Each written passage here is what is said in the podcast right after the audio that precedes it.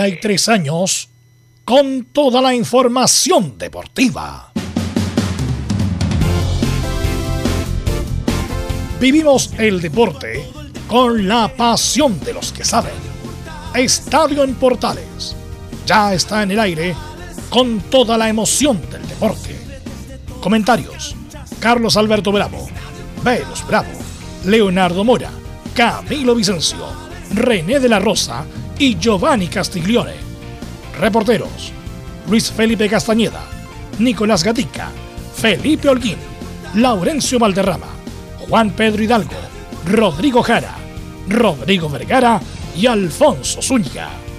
Producción: Laurencio Valderrama y Nicolás Gatica. Edición: Leonardo Mora. Dirección: Carlos Alberto Bravo. Estadio en Portales es una presentación de Ahumada Comercial y Compañía Limitada. Expertos en termolaminados decorativos de alta presión.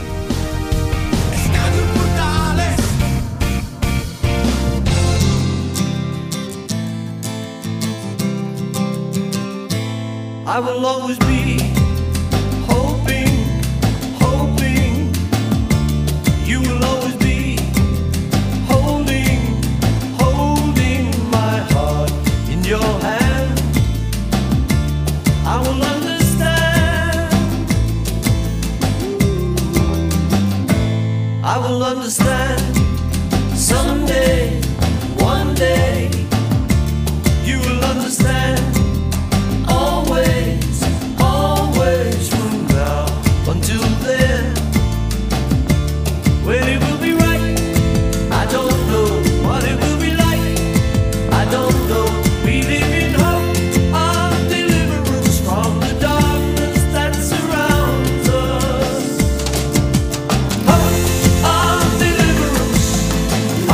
13 horas con 33 minutos, Estadio en Portales en el aire, viernes musicales. La semana pasada cumplió 79 años al artista vivo más importante del mundo. Hablamos de Paul McCartney, Maca. Y no, por supuesto que po- a pesar de que pasó una semana, tenemos que homenajearlo. Siempre hay que homenajear a Paul, un artista vital, importante, influyente de todos los tiempos, co-creador de las duplas más importantes compositoras del mundo con John Lennon de los Beatles, gran carrera también como solista, ha estado en Chile varias veces, he tenido la oportunidad de ir a verlo varias veces, así que este homenaje al Paul McCartney, 79 años, nos va a acompañar en esta edición de Estadio en Portales. Estamos viendo Suiza-España 1 a 1, recién un expulsado en Suiza, tenemos mucha información, hoy juega Chile, vamos a analizar lo de la U con Fernández Vial, todo lo que viene por Copa Chile, así que tenemos mucha información como siempre los días viernes musicales.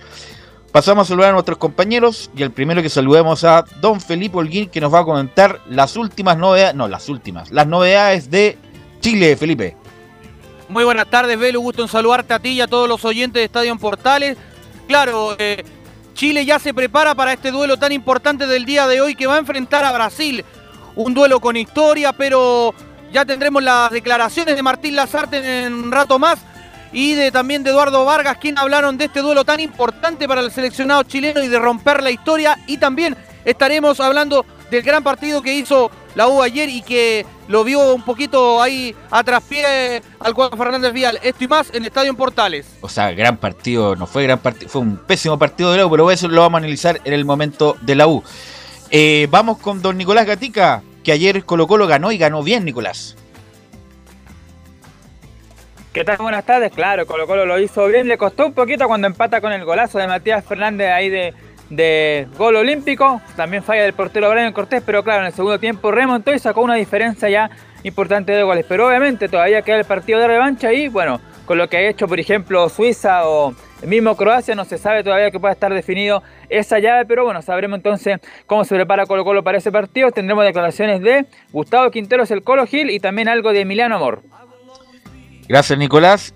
Y Católica Luis Felipe Castañeda preparándose para la revancha con Everton. Y además hubo una, incluso hasta un comunicado del Círculo de Periodistas Deportivos respecto del, del, del incidente del otro día de Luis Felipe Castañeda. Muy buenas tardes, Velus, ¿cómo estás? Claro, el Círculo de Periodistas Deportivos se refirió y rechazó la postura que tuvo Gustavo Poyet en esa conferencia. Hoy día tendremos declaraciones del jefe de departamentos de arqueros de la Católica, Iván Contreras, que nos habló de Ah, un arquero que está haciendo sus primeras armas, como Bernedo, y también nos habló de un arquero, como Matías Dituro, que dicen podría irse a España. Mira, hace tiempo que está esperando una oferta de Ituro para asegurar su futuro. Y vamos a saludar a don Laurencio Valderrama, el estadístico, el productor, la hace toda, Laurencio Valderrama. ¿Cómo estás? Buenas tardes. Hola, ¿qué tal, Velo? Buenas tardes para ti y para todos quienes nos- escuchan en este muy especial Estadio Portales, edición central del día de la selección chilena. Pero en este caso nos enfocamos en la Euro, porque Suiza lo, está empatando 1 a 1 ante España, pero con un hombre menos. Minuto 81 de partido. eh, tendremos la previa de lo que va a ser Bélgica e Italia, el partidazo de los cuartos de final de la Euro. Y en la colonia, la palabra del Coto Sierra refiriéndose al partido de la selección chilena de hoy ante Brasil. Este más en Estadio Portales. Bueno, un protagonista, justamente. Él tuvo la oportunidad de ganarle la Copa América del 93 en Ecuador, en Cuenca. Y saludamos a nuestros estelares de los días viernes. ¿Cómo está don René de la Rosa? Buenas tardes. Hola, Velo, buenas tardes a todos los oyentes. Estoy en Portales. Un placer estar el día viernes tan especial como hoy que juega la selección contigo. Ok, te va a preguntar por Gilavera, cómo estuvo la, también la, la actuación de Gilaver, pero que parece que estuvo buena el día de ayer. ¿Cómo estás, don Giovanni Castiglione? Giovanni se quedó atascado en, en el. Bueno, le- vamos a saludar a don. Ahí está, Giovanni, ¿cómo estás? Velus, ¿cómo estás? Buenas tardes. Disculpa, justo estaba recibiendo un llamado clásico Ya. de Eddie Murphy. Acá esperando el lunes musical, con buena música por lo que veo, romántico. Pero enamorado, Velus, parece. Pero vamos a lo que no. a lo que enamorado, nos enamorado, enamorado del amor, eh, Giovanni. Bueno, Lo sé, lo eh, sé, Velus. Y le vamos a preguntar a Giovanni porque le vamos a preguntar de Chile, lo que vio ayer del Real de la U. Tenemos muchas cosas para preguntarle a nuestro estelar de los días viernes, Giovanni Castiglione, y también a nuestro estelar de siempre, don Camilo Vicencio. ¿Cómo estás? Hola, Velo, muy buenas tardes para ti y para todos los auditores de Estadio en Portales, con harta expectativa del partido de Chile, como que hay atención por, por lo que representa la Copa América, el rival, obviamente, así que esperando ese compromiso. Y con Paul McCartney de fondo en la puesta en el aire de Leonardo Mora, lee los titulares Nicolás Gatica.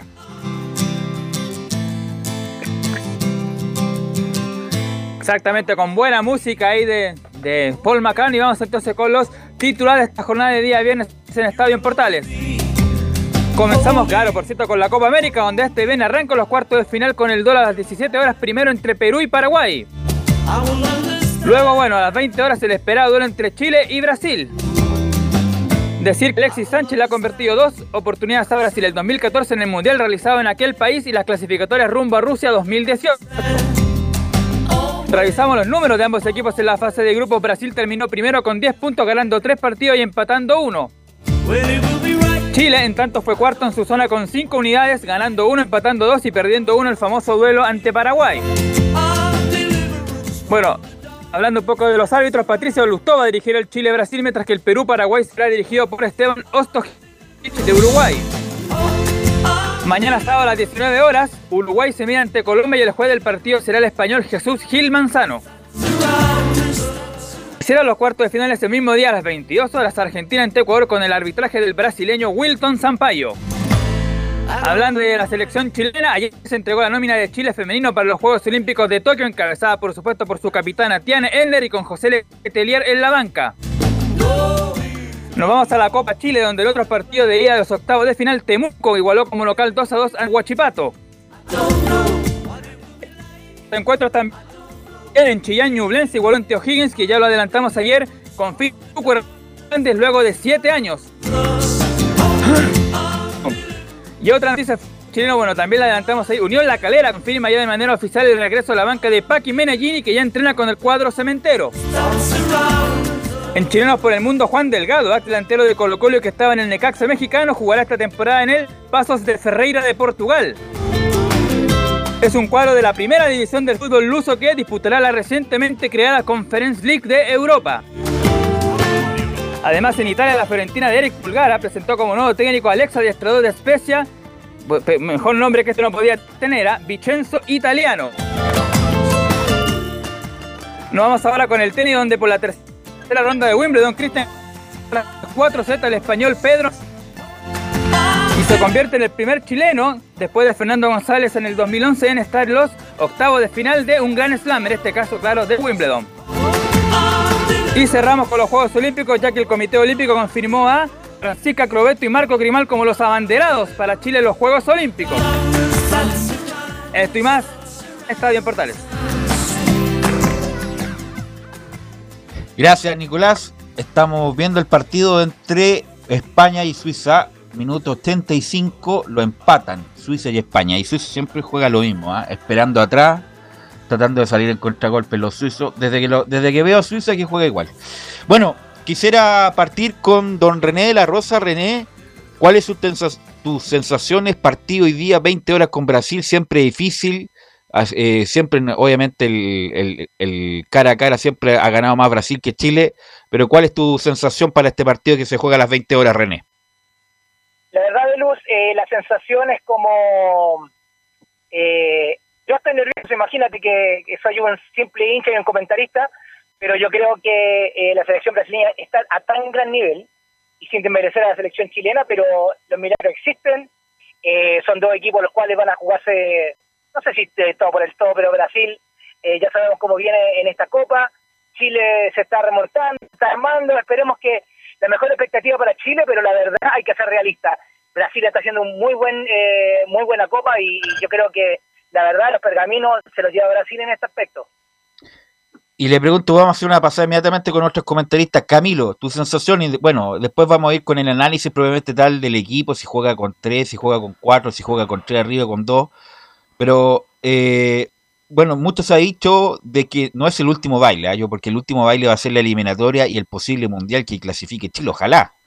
Pero obviamente que este ya puede ser de las últimas Copa Américas con prácticamente casi todo el contingente que conocemos, Camilo. Sí, porque la, sí, porque los otros que eh, van a ser muy van a ser pocos los que van a quedar para la próxima Copa América, pero sabes que uno, uno viendo como que sabiendo que el rival es difícil por Brasil, por todo lo que significa por la historia, bueno, por ahora por, por el presente que tienen, de que es la mejor selección de, de América y con unos mejores jugadores como Neymar, eh, pero hay siempre la esperanza de lo que puedan hacer por lo que mm, eh, a pesar de que vengan no vengan en su mejor momento pero siempre está Alexis Sánchez eh, juega eh, Arturo Vidal como que está ahora esa sensación de que en cualquier momento pueden aparecer no jugando no, viniendo jugando bien pero pero igual siempre siempre están ellos y uno se, aferra a eso yo creo Justamente, aquí hay que aferrarse, Giovanni, para el partido de hoy. Es una buena, pal- un buen concepto el de, de Camilo. ¿A, a qué nos aferramos? Aferrarse a la, idea de que Chile, los jugadores emblemáticos, los campeones, los bicampeones, son su última Copa América. Entonces creo que las ganas de, por lo, por lo menos de retirarse con la frente en alto, creo que van a dar todo en la cancha, ya que es la última Copa América para ellos. Eh, me imagino que el que más puede seguir quedando en la selección el día de mañana va a ser Claudio Bravo por ser el, arquero que puede alargar su carrera, pero el resto creo que esta Copa América hoy día puede ser el partido de la última Copa América que disputen, entonces creo que es un partido importante donde apelemos a que al orgullo de ellos, a irse con la frente en alto, porque hartas alegrías que nos dieron y sabemos que a Brasil lo han tenido entre las cuerdas cuando han estado haciendo el fútbol, bueno, el Mundial lo recordamos, el palo de Pinilla. Pero mira, hay, do- hay dos formas de irse, Giovanni. Como nos fuimos con Bielsa, donde Brasil nos goleó y nos debe haber goleado 5-0, ga- perdimos 3-0. Y otra cosa, de irse con- luchando, peleando, casi eliminando a Brasil y terminando por penales. Obviamente que las Yo me quedo con la... son dos sensaciones a pesar del dolor del- de, la, de la eliminación del 2014. Pero me, yo me quedo con que Chile va, va a dar la batalla y que vamos a clasificar por penal hoy día. Mira, lo vamos a anotar aquí, después lo vamos a pasar la cuenta a Giovanni. Y le quiero preguntar a René por el árbitro. Patricio Lustó, argentino, es el que dirige, es el que arbitra. ¿Qué te parece? ¿Cuál es tu antecedente? ¿Cuál es el estilo, René? Bueno, eh, Belu, el arbitraje argentino, eh, tenemos el ejemplo de Pitana, pero el, el arbitraje argentino es algo más, eh, un poquito más prepotente, más, eh, no porque lo que esté ahora sucediendo con las imágenes, con todo cosa eh, fuera de lugar que se ha cometido en algunas ocasiones por el arbitraje argentino, en este caso por Pitana, pero eh, Lustó ya tiene su experiencia, él es un hombre sabe cómo está, eh, es una competencia leal entre sus compañeros argentinos, internacional incluso, y bueno, la Comebol, tanto como FIFA, ya sabe que, quién puede dirigir estos partidos, porque no va a ser un partido fácil. Así como nosotros sabemos que es un partido muy difícil para en la parte técnica, en la parte arbitral también es muy difícil, así que hay que manejar cuáles eh, se la juegan todo por el todo y especialmente en estas circunstancias del campeonato y en esta copa eh, que es una designación muy eh, puntual, así que es un árbitro el cual no es rápido de tarjeta, deja jugar bastante, pero esperemos que esté con todas las pilas puestas en, en- en- en- con el VAR y es Sí, ahí sí, ahí sí. funcionar como corresponde. Sí, Patricio Lustó es de los mejores árbitros de la Argentina. El otro está Rapalini, que está arbitrando en la Eurocopa, y Pitana, que tiene un estilo bien particular. Y le vamos a preguntar a Felipe Holguín del equipo, de la configuración del equipo, si va a jugar con tres, si va a jugar con cuatro, parece que iba a jugar con dos delanteros, con tres. Bueno, Felipe Holguín nos va a indicar justamente eso y después le vamos a dar la bajada con nuestros estelares. Felipe Holguín. ¿Qué tal, Velus? Eh, gusto saludarte nuevamente a ti y a todos los oyentes de Estadio en Portales. Claro, como lo decía yo y lo anunciaba en titulares, eh, y bien eh, ahí tocamos un punto bastante importante respecto a la formación de Chile.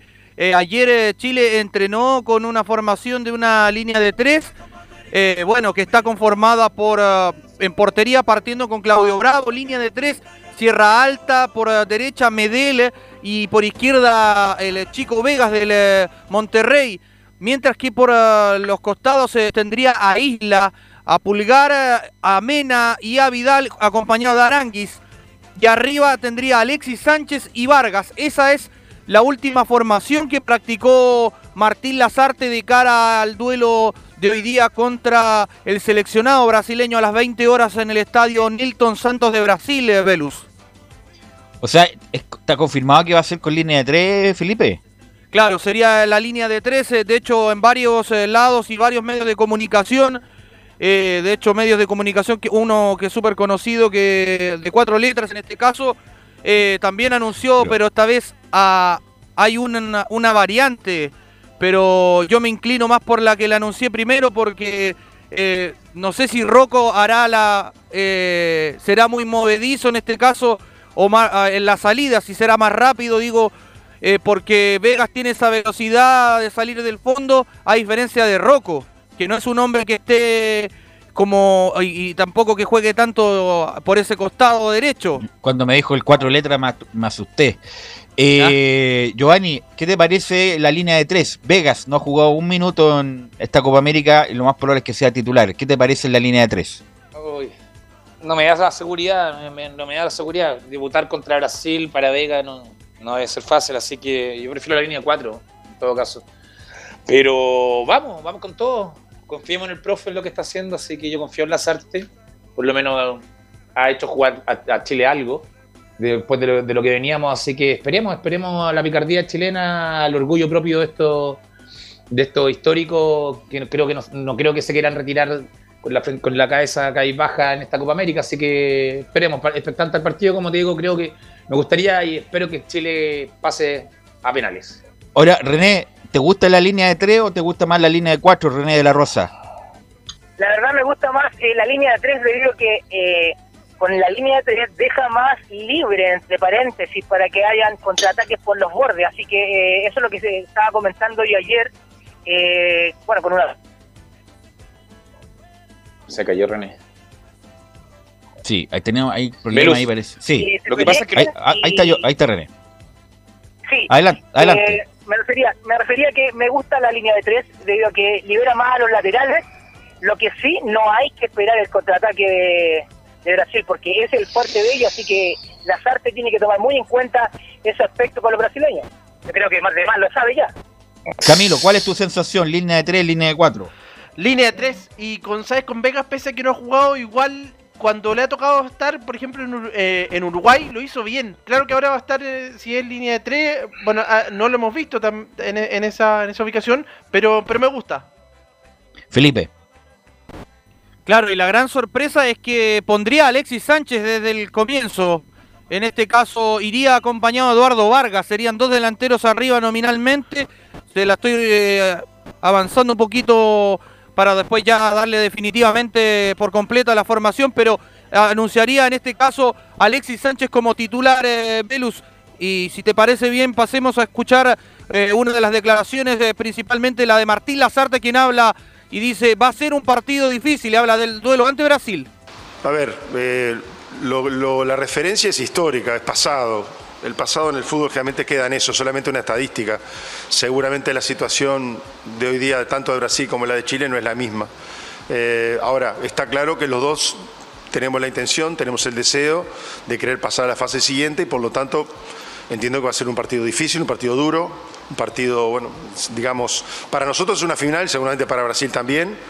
Este, el que pierde queda por el camino, el que gane eh, podrá seguir y bueno, esa es nuestra aspiración, lógicamente. Ahí están las declaraciones de Martín Lazarte Velus. eh, ¿Qué parece si pasamos a revisar la segunda declaración? Y esta es bastante importante porque la quiero hacer mención un poquito y desmenuzar, eh, eh, porque habla de Alexis Sánchez, de la condición, cómo llega y por qué va a optar por él en esta oncena titular. Y dice Martín Lazarte, si está en condiciones buenas, va a participar.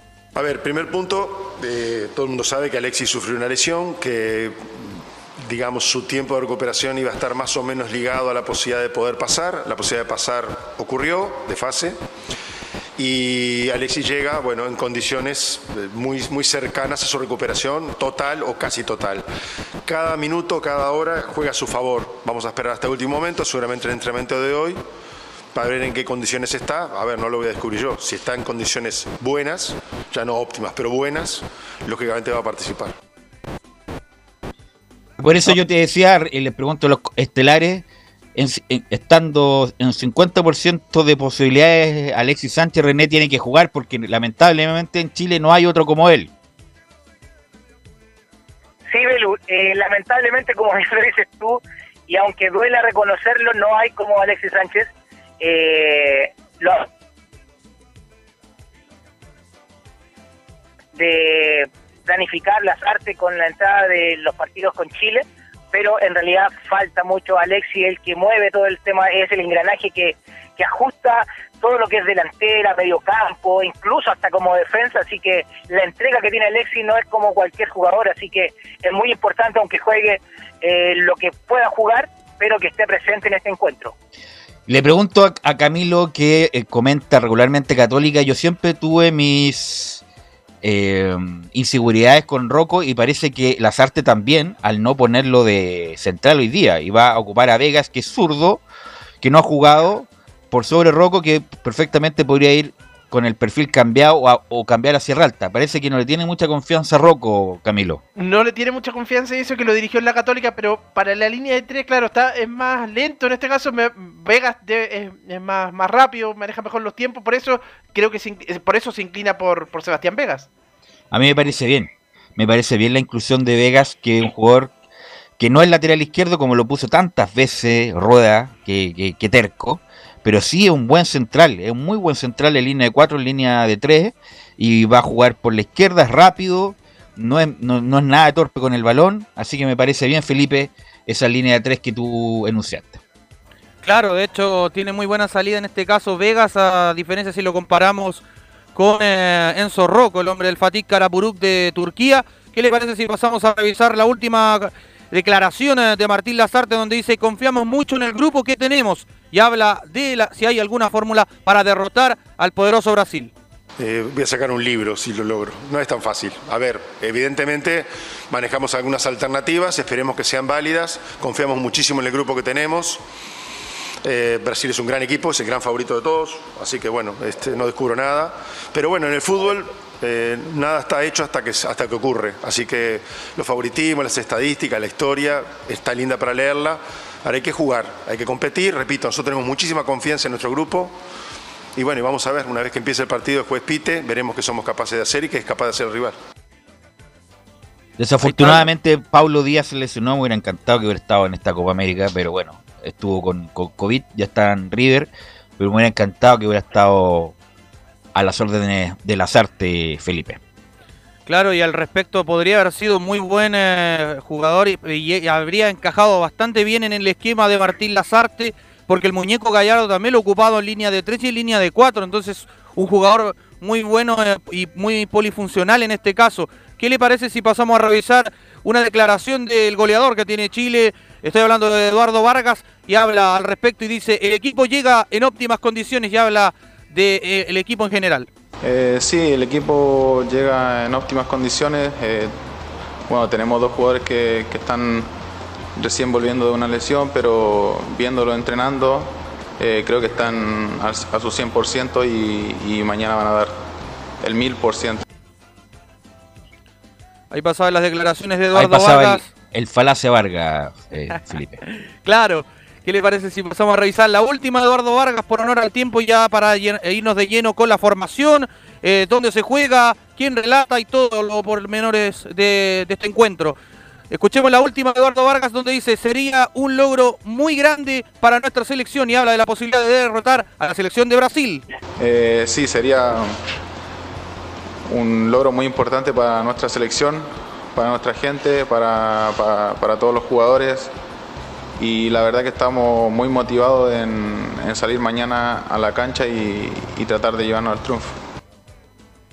Ahora eh, le pregunto a René, y así vamos con Giovanni y Camilo, ¿cómo, ¿cómo paras tú, René la Rosa, como buen defensa, como buen lateral sin llegada a, a Neymar, René?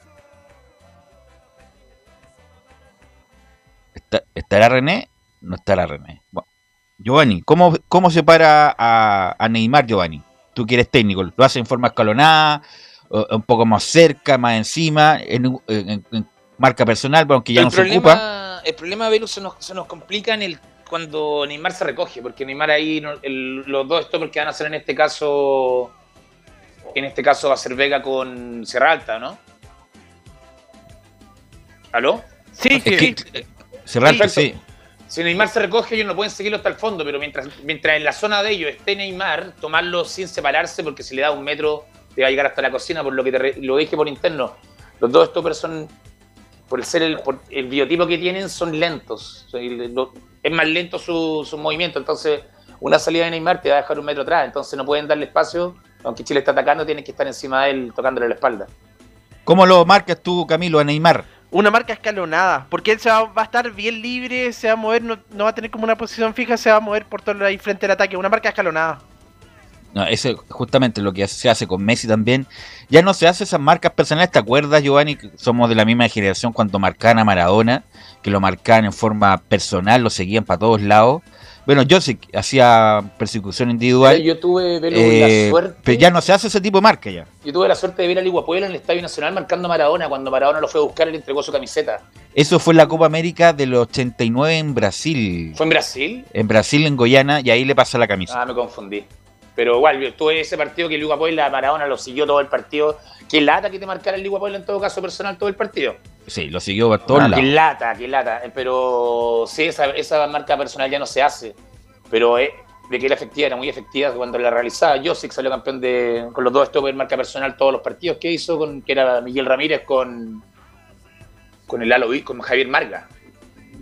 Así es, no, así es. Por eso, pero ya, eso ya no se ocupa, por eso te digo que es, es marca. Pero en el stopper, pero cuando juegas con un, un central dos stopper no es marca personal, pero en la zona pasa a ser personal inmediatamente. Así es, Durante así toda es. la jugada. Entonces, Así es. prácticamente una marca personal a lo que me refiero. Si Pero en la zona, pero en la zona. En la zona. Si se Claro. recoge Neymar, que tiene la tendencia, igual que Alexis, para ser más figura en sus equipos cuando no tienen la- el protagonismo, se recoge mucho, entonces ahí tiene que estar, tiene que estar lo- los contención más atentos, Vidal, que también se le puede recoger por su lado, que también lo conoce. Entonces, bueno, a ese nivel se conocen todos, pero entonces esa es la, esa es la forma. Como lo dice Está- Escalonado, lo decía el, Camilo. lo decía Camilo, está bien, pero en la zona de los stoppers tiene que ser personal y sin Ahí- darle ahí un metro. Un metro porque la salida es muy rápida de él. Ahí hay que seguirlo, obviamente. Siempre decían los entrenadores, de aquí para acá, tú lo tienes que seguir, tienes que ganar el duelo, no se lo puedes transforma estar- personal, no ya Claro, se olvidó no lo puedes estar mirando. No lo puedes estar mirando. Ahí tienes que, tienes que cortarle ahí el juego. ¿Estará Porque por ahí René de la Rosa, René? Sí, Belu, sí, Belu, Ahí sí. Belu, te estaba escuchando pero se había cortado la comunicación. Eh, ¿Cómo marca te Neymar, comento, René? ¿Cómo marcaría yo? mm, la cual técnicamente yo creo, como bien lo dicen mis compañeros, en forma escalonada, yo creo que si se pasa uno tiene que venir el otro, el otro y el otro. Porque es un hombre muy hábil, eh, eh, tiene una velocidad en la cual, eh, o, o unos quiebres de juego, o de cambio de posición o de, de dirección, es muy hábil, así que, y yo creo que en forma escalonada, porque ya como bien lo mencionaba, te iba a decir yo personal, es una marca personal, pero como, como ya no Sí, eh, que lo de Maradona con, con Puebla, así que eh, lo otro- hace muy poco sacaron un reportaje el cual eh, se recuerda, ambos eh, bueno, se recordaban eh, por parte de Maradona y que le preguntan qué le pareció la marca y, y después entrevistan a, a Puebla y fue eh, un bicho en, en el oído. Así que yo creo que en forma escalonada, Velus, fue la Así es. Bueno, también recuerdo una marca de Claudio Gentile, un defensa italiano en España 82, a Maradona mano a mano prácticamente no lo dejó jugar a Diego Fuentes, Armando. Diego, Diego Armando Maradona. Eh, pero Fuente no fue marca personal, Luis No, no, Fuente no, a- a Ronald Fuente, Ronaldo. digo Fuente, el de Cobreloa con Acosta. Luis Fuente, Luis Fuente. Luis Fuentes. Pero tampoco fue marca personal a Ronaldo, me dices tú. A ¿te acuerdas, no? Ronaldo, A Ronaldo en el fue Nacional. similar, pero no. Hasta, hasta, hasta con, la- con el cuerpo le sacó la pelota. Hizo lo No. posible, la culebrita, ¿te acordáis? Algo una jugada así que hizo. No, perfecto, muy buena la de Luis Fuente, que, que la señora no lo dejó venirse a Santiago, me acuerdo. Pero ese es otro tema. Bueno, Otro tema, Felipe, sí. manda repíteme la formación de repítame la formación de Chile para hoy contra Brasil, Milton Santos, Río de Janeiro, Filipe Holguín. Así es, saltaría con Claudio Bravo en portería, línea de tres en el fondo, eh, Sierra Alta por derecha, Gary Medel, eh, el Seba Vegas por izquierda y ahí por derecha iría como zona de volantes el guaso Mauricio Isla, eh, por la otra banda iría Eugenio Mena por izquierda y ya en la zona de contención estaría Pulgar eh, más solo como especie de rombo, acompañado de Aranguis por derecha y por izquierda iría Arturo Vidal, mientras para dejar arriba en delantera a Alexis Sánchez por izquierda y por derecha a Eduardo Vargas. Ese es el 11 de Chile para enfrentar a Brasil esta noche y por supuesto será transmisión de Estadio en Portales, relata Rodrigo Jara, estaremos con toda ahí la muchachada, el Laurencio Valderrama y quién le habla muchachos. Muy buenas tardes. Ok, gracias, gracias Felipe. Eh, bueno, así que esperamos un buen resultado, como, como un buen resultado como los cronistas de los 80. Bueno, y si Chile se tiene que ir, que se vaya con dignidad, con orgullo, eh, como se fue el 2014, que estuvo, a un paso de, de eliminar a Brasil. Eh, vamos con la Eurocopa. Están jugando minuto 98 ya. Minuto 98, lo empatan Suiza, España y toda la información la tiene Laurencio Valderrama. Sí, muchachos, aquí estamos justamente siguiendo y monitoreando el partido de España que no puede ante la cuadra de, de Suiza, empate 1 a 1 en este partido emocionante que está disputando en, en San Petersburgo, en Rusia. Eh, bueno, un, pequeño repaso de lo que ha ocurrido en este partido, porque en el minuto 8 todo hacía pensar que España tendría una jornada tranquila, porque vino un autogol de Denis Zakaria, que fue justamente el jugador que le decíamos ayer que iba a reemplazar a, a Granit eh, el, el- capitán que recordemos eh, quedó fuera por, por tarjetas amarillas. Bueno, Jordi Alba remató a la portería, rebotó en él y fue finalmente autogol a favor del cuadro español. Y de hecho, eh, los suizos eh, perdieron a- en bolo en el, en el minuto 23 eh, y tuvo que, ingresar el jugador de, origen hondureño Rubén Vargas. Eh, sin embargo, España no pudo liquidar el partido y de hecho, tanto es así que Yara Moreno entró por Álvaro Morata. No se sabe hasta el momento si es por lesión o decisión técnica, pero el tema es que eh, España fue cediendo el terreno y Suiza lo termina empatando con un gol de Shakir, el capitán del, cuadro suizo, para el 1-1 parcial y Suiza lo está resistiendo porque eh, Remo Freuler fue expulsado por una fuerte entrada sobre Gerard Moreno, minuto 77, así que Suiza con 10 jugadores lo está aguantando hasta España. Es la quinta prórroga, muchachos, de esta Eurocopa 2020. Las anteriores, por supuesto, fueron en, en octavo de final y de hecho ambos equipos vienen de ganar prórroga. Cuando casi viene un segundo gol de España, pero finalmente Gerard Moreno la manda de cabeza fuera del marco y bueno sigue el empate 1 a 1 entre el entre los equipos de Suiza y España pero lógicamente lo que es sin duda el partido más importante de, de la jornada lejos el, cotejo más impo- importante es el de Italia con Bélgica justamente que se van a medir en un rato más a las 3 de, la tarde en el estadio olímpico eh, o sea miento en el Allianz Arena el, que era el antiguo olímpico de, Múnich. Em, en cuanto a los enfrentamientos, el cuadro em, italiano ha ganado 14 de los 22 partidos disputados ante Bélgica, mientras que en, todo caso el cuadro belga se impuso en el único duelo anterior de cuartos de final de la Euro en el año eh, 1972, cuando logró em, su mejor actuación, que fue el- los cuartos de final de ese año. Y el ganador de este partido, recordemos, va a jugar ante Suiza de España en las semifinales de Wembley del 6 de julio. ¿Cómo van este partido, muchachos? El, este partido muy interesante entre Bélgica e Italia que se viene a las 3 de la tarde en. Así lo hemos visto el partido durante la jornada, España siendo protagonista, teniendo la pelota, pero siempre con ese cerrojo suizo. Eh, sí, Giovanni. Aunque la FIFA lo haya dado, la Euro, más que nada haya dado autogol, para mí es gol de Jordi Alba. Sí, por de Jordi. Mí René, es Gol, gol de Jordi Alba, sido un rebote. Que René, René nos puede explicar, ¿o ¿no? René, no, te quería preguntar, ¿tuviste alguna chance de eh, dirigir en Europa fútbol playa o algo así, René? Sí, bueno, en Europa estuve en, en- en España, estuve en Alemania, en Frankfurt. No, Ah, no, sí, me fue bien, me fue bien en el fútbol playa. Ah, muy bien, muy bien. Eh, porque ¿sabes por qué? Porque es muy distinto el, el uso del VAR en Europa que en América. Es mucho más, no es tan invasivo como en América el, el, el VAR que se utiliza en, en Europa. Son mu- mu- más cuidadosos los, los europeos en ese sentido, René.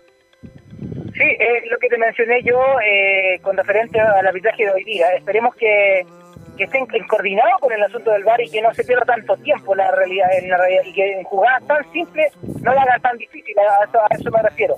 Pero eh, tienen muchas razones, cosas en esto en esta copa, bueno, o en otros campeonatos como se están haciendo intercambios, se nota incluso hasta la diferencia de arbitraje, así que eh, esperemos que que hoy y se está utilizando como corresponde concuerdo contigo que es muy diferente el arbitraje europeo con el chileno. Americano, perdón. Sí, Giovanni.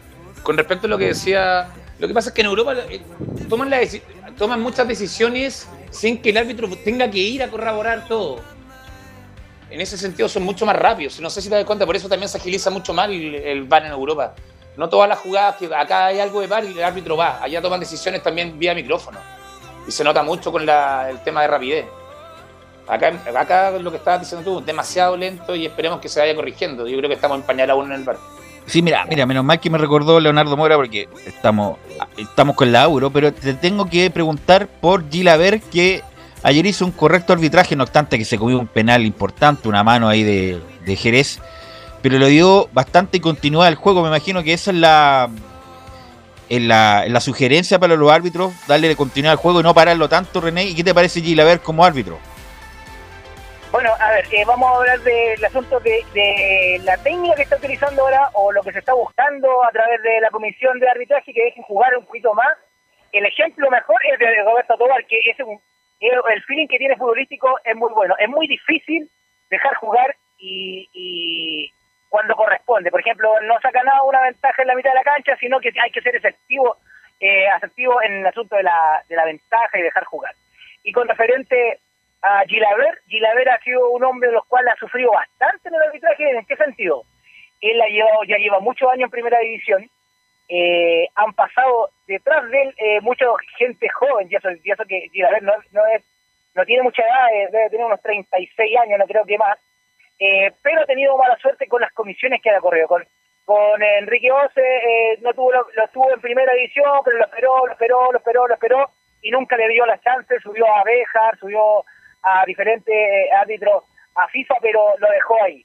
Después lo tomó Jorge Osorio en, en ese aspecto y al parecer, al parecer ha cambiado un poquito la mano hacia Gilaver, pero está haciendo un arbitraje muy correcto. Gilaver, si bien es cierto, ayer no lo acompañó mucho el VAR, una mano efectivamente Jerez, que el cual debería haber sido sancionado, pero pero eso no tiñe, no tiñe toda la campaña que está haciendo este año Gilaver. Esperemos que este año sea el de él y sea nominado a FIFA porque eso es lo que espera todo árbitro en primera división. Que sea el punto de partida, como dices tú, el punto de partida para, para Gilaver. Bueno, disculpa, Laurencio, te, te interrumpí tu informe, Laurencio. Velo, sí, justamente eh, mm, complementar un poco brevemente con lo que eh, que ustedes conversaban sobre Gilever, tuve la, eh, la oportunidad de conocerlo personalmente en el fútbol playa en el año 2015. Justamente eh, me tocó estar en la producción del Beach Soccer ese año que transmitió el CF y justamente eh, en ese tiempo ya estaba realizando sus primeras armas Gilaver y de hecho eh, eh, arbitró las, finales de ese campeonato. Entonces, por lo menos, justamente también ha dirigido en otros ámbitos también, no solamente en el fútbol en, en cancha, digamos, en el fútbol en pasto. Así que muy bien por Gilabert. Eh, justamente hay formaciones confirmadas ya de ambos equipos, justamente eh, iba, iba hacia ese lugar, hacia las novedades de ambos equipos, porque en el cuadro belga estaba hasta último minuto la duda si jugaba en Hazard, pero el capitán de Bélgica ni siquiera está en condiciones de estar en el, banquillo por una lesión, por lo cual su lugar lo tomará Doku en el cuadro de Bélgica, eh, pero sí, afortunadamente logró eh, ponerse a punto Torgan Hazard, el- el hermano, justamente quien va a jugar hoy y quien marcó un golazo en ese partido ante el cuadro de, de Portugal, ante la Portugal de, de Cristiano Ronaldo. Mientras que Italia re- eh, realizará dos cambios con respecto al equipo que venció a Austria el sábado en la prórroga. El capitán Giorgio Chiellini, el jugador de Juventus, vuelve tras su lesión, eh, reemplazando a, eh, al jugador eh, a Servi. Y, justamente eh, eh, vuelve también eh, al 11 eh, titular. Recordemos que entró como suplente para marcar ese gol ante Austria en el tiempo extra, el hijo de Enrico Chiesa. Y, y reemplaza a Berardi en la formación. Así que ahora sí, vamos con las dos oncenas. Bélgica, entrenado por Roberto Martínez, jugará con Philippe Courtois en la portería, con Albert Verdiel, Vermaelen y Bertogen, el capitán en la defensa. Eh, M- M- Me- Meunier, Bitzel, Tielemans, un gran jugador, remata bien de media distancia, y Torgan Hazard en, el medio campo, eh, Kevin De Bruyne con Doku en la creación y Romero Lukaku como único delantero en el cuadro de Bélgica, mientras que en Italia jugará Gianluigi eh, Donnarumma en la portería, en la última línea estarán Di Lorenzo, eh, Bonucci, el mencionado Giorgio Chiellini como capitán y Spinazzola en la última línea. En el medio campo, eh, Nicolo Varela, el compañero de Alexis Sánchez y Vidal en el Inter, Gio- Jorginho y Berratti en, la zona de volante. Y como bien les mencionaba, Chiesa, Chiro Inmóvil y Lorenzo Insigne en la delantera. A las 3 de la tarde van a jugar y el arbitraje será de el esloveno Slavko Vincic y el cuarto árbitro será Fernando Rapalini, el argentino, quien tuvo buen arbitraje el otro día en el partido Francia ante Suiza. Y una última cosita que le quería mencionar, justamente recalcarle la información que le mencionaba hace un ratito, 14 victorias de Italia contra 4 empates y cuatro victorias solamente eh, de Bélgica en el, en el general. Eh, una victoria, do- dos, em- o em, tres, tres victorias, dos empates y una derrota de Italia ante Bélgica en duelos oficiales. Y la última vez que jugaron em, fue el Euro 2016 cuando eh, la Italia de Antonio Conte ganó 2 a 0 en Lyon ante Bélgica, pero lógicamente era en fase de grupo, era otro contexto muy distinto al que estamos viendo en este minuto. Y para cerrar un último repaso, ya eh, volveremos con el resultado final del partido. Están em, en el mini descanso de la prórroga, minuto 105, y sigue el empate 1-1 entre España y Suiza. Están jugando ahí en el en el estadio de San Petersburgo y por supuesto el repaso breve de la, de la llave de mañana porque eh, el cuadro de Inglaterra va a jugar ante el cuadro de Ucrania eh, partido importante que van a jugar en el Olímpico de Roma y también eh, consignar el duelo, el otro duelo de la jornada entre Dinamarca que lo va a enfrentar a República Checa. Esto va a ser en Bakú, en Azerbaiyán. El, de- el partido de, de Dinamarca es a las 12 y el de Inglaterra ante Ucrania es a las 3 de la tarde en el Olímpico de Roma, muchachos. Esto es la Euro 2020 en Portal Digital. Ok, gracias Laurencio. Y antes de terminar este bloque, René, bueno, le voy a, me voy a poner con los matinales. Tu pálpito para el partido de Chile-Brasil hoy a las 20, René. La verdad, como lo mencioné, de Luz, espero, espero eh, con toda la fe como chileno, que Chile al menos gane por 1-0. Y si no, como lo bien lo dice Giovanni, a penales. Así que ese es mi pronóstico. Eh, no voy a hacer malas vibras en el sentido que, eh, aunque a la vez mucho la selección de Brasil, pero en este minuto me, me pongo como un hincha y yo creo que va a ser triunfo de Chile, aunque por la cuenta mínima. Camilo Vicencio, tu pálpito. Esperando, pucha, esperando que, que Chile muestre lo mejor, ojalá con, con el triunfo, pero si no es así, que, que por lo menos Pero esté ahí cuánto, cuánto, dígame, dígame un marcador. un marcador 1-0. 1-0. 1-0. Giovanni, tú. 1 a 1 y nos vamos a penales. Ahora Pelane con un. Y, y Con Claudio pen- Bravo como figura. y Arregada hace el, el penal 18, lo hace. El Arregada y Chile no, clasifica. no, hoy día no juega Arriagada, no. Pero pone su penal 18. Ponte serio. Pone el no, penal no, 18. no juega, no juega. Así, ¿quién sabe? ¿Quién sabe? Bueno, gracias René, ¿ah? muy amable por estos minutos. Nos escuchamos el lunes, a ver cómo, cómo, cómo terminó todo esto, René. Muy amable. Muchas gracias, Pelu. Un saludo a todo el equipo y suerte para Chile hoy día. Buenas tardes. Chao. Vamos a la pausa, cuídate. Leonardo, y volvemos con lo que pasó con Colo Colo y la U ayer después de la pausa.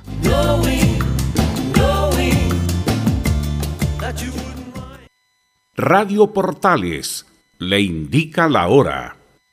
Las 2 de la tarde, 15 minutos. ¿Quieres tener lo mejor y sin pagar de más? Las mejores series de televisión, los mejores eventos deportivos, equipo transportable, películas y series 24/7. Transforma tu TV a Smart TV. Llama al 973-718989. Twitter arroba panchops. Visita www.radiosport.cl, el sitio web de la Deportiva de Chile. Programas, noticias, entrevistas y reportajes, podcast, radio online y mucho más. Todo lo que pasa en todos los deportes lo encuentras en www.radiosport.cl. La Deportiva de Chile en Internet. Porque lo bueno puede ser aún mejor. Prepárate a conocer la evolución de la Primera de Chile. Bienvenido a Portales Digital. Ingresa ya a www.radioportales.cl y descubre nuestra señal en vivo en audio y video, además del tradicional 1180m. Mantente al día con las últimas informaciones de Chile y el mundo e interactúa con nosotros a través de nuestras sociales en Facebook, Twitter e Instagram. Recuerda www.radioportales.cl La nueva multiplataforma de la Primera de Chile ahora es aún mejor. Termolaminados de León, tecnología alemana de última generación. Casa Matriz, Avenida La Serena, 776 Recoleta. Foro 22 622 56 76. Termolaminados de León. Desde todo Chile. Desde todo Chile. Y para todo Chile. Y para todo Chile. Portales Digital está en todas partes. www.radioportales.cl Entre marco grande y marco chico, media vuelta y vuelta completa. Escuchas Estadio en Portales en su edición central. La primera de Chile, uniendo al país de norte a sur.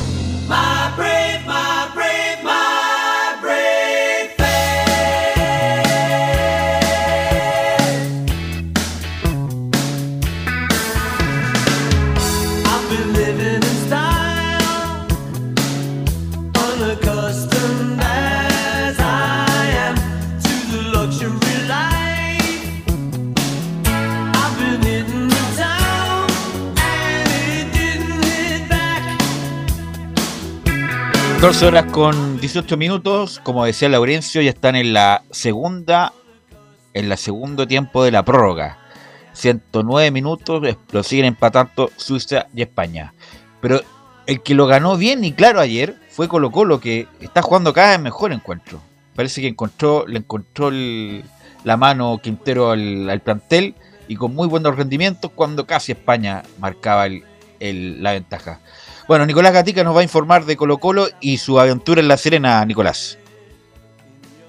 Sí, exactamente. Bueno, también por supuesto estamos viendo ahí por una pequeña pantalla el partido de, España-Suiza. También seguimos atentos a la Eurocopa, por supuesto, como buen futbolero. Claro, el equipo de Colo Colo que ayer tomó una buena ventaja, no definitiva, pero buena ventaja por lo menos frente al cuadro de la Serena, un equipo papayero que es bastante complicado, pero claro, ayer con muchos jugadores menos, con Humberto Suazo, Leighton, que es un jugador que hace muchos goles de media distancia, y otro par de jugadores más que no estuvieron presentes. Claro, a lo mejor también dentro de todo el equipo era más, eh, más titular Colo Colo. De hecho, bueno, los juveniles que estuvieron en el equipo popular fueron Jason Rojas, que ya lleva más de un año jugando, Brian Soto, que alterna entre titular y suplente, Pablo Solari, que también se considera como jugador sub-20, así que, y después entró también en segundo tiempo, por ejemplo, Joan Cruz, otro también de los canteranos, Daniel Gutiérrez, el que estaba jugando como central, ingresó como lateral, y también tuvo sus primeros minutos de vuelta en el equipo popular eh, Óscar Opaso, el torta Opaso que tuvo más de seis meses fuera de las canchas por, por su rotura de ligamento la temporada pasada y volvió a la titularidad. Eso fue dentro de todo lo, positivo que destacó el equipo de, de Colo Colo ayer. Bien Colo Colo, me gustó Costa, me gustó Bueno Solari, me gustó Gil, lo que vi ayer. Eh, Amor, no lo había visto. Ayer lo tuve la oportunidad de ver, un tipo que va a ser titular porque marca presencia con su envergadura. Así que no sé si la oportunidad de verlo, Giovanni Camilo, el partido de Colo Colo, pero me parece que Colo Colo va por buen camino, ¿ah? Verus. Giovanni. Lo vi muy saltado el partido, tenía no estaba muy pendiente, pero sí, vi un, vi un par de jugadas de amor, por lo menos juego aéreo Colo Colo gana mucho con, con él en cancha y también la presencia, y me imagino que la voz de mando también debe influir demasiado. Creo que Amor corre titular indiscutido en Colo Colo y el segundo puesto Saldivia con el peluca. El peluca, sí. ¿Y qué pasa con Leo Valencia, Nicolás Gatica? Hace, hace rato que no lo vemos en Colo Colo. Bueno, nos fue citado justamente Leo Valencia, ni siquiera estuvo de los jueves que viajó rumbo a, Colo, rumbo a La Serena, la cuarta legión. Me da la sensación de que Valencia, el mismo caso de, Nicolás Blandi, de que no es justo del técnico de Gustavo Quintero, que no lo ve eh, 100% físicamente o 100% comprometido quizá ahí y no, no va, justamente Nicolás Valencia no, no, no, lo pone en esa posición. De hecho está antes de él, por ejemplo, Ignacio Jara, que también viajó pero que no jugó. Bueno, Gabriel Costa que está jugando también como volante creativo. El Colo Gil, que ya lo hizo una posición más de volante creativo, más que volante de contención. Claro, estaba viendo Quinteros que por ahí tiene alternativas eh, que por ahora están por sobre eh, Leo Valencia y no, no lo considera el ex hombre de Palestino.